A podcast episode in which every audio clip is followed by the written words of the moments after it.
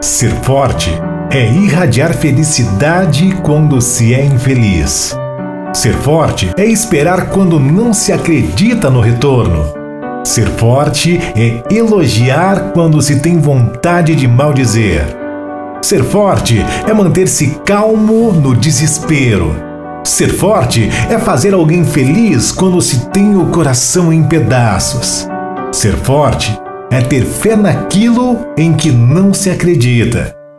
Ser forte é tentar perdoar alguém que não merece perdão.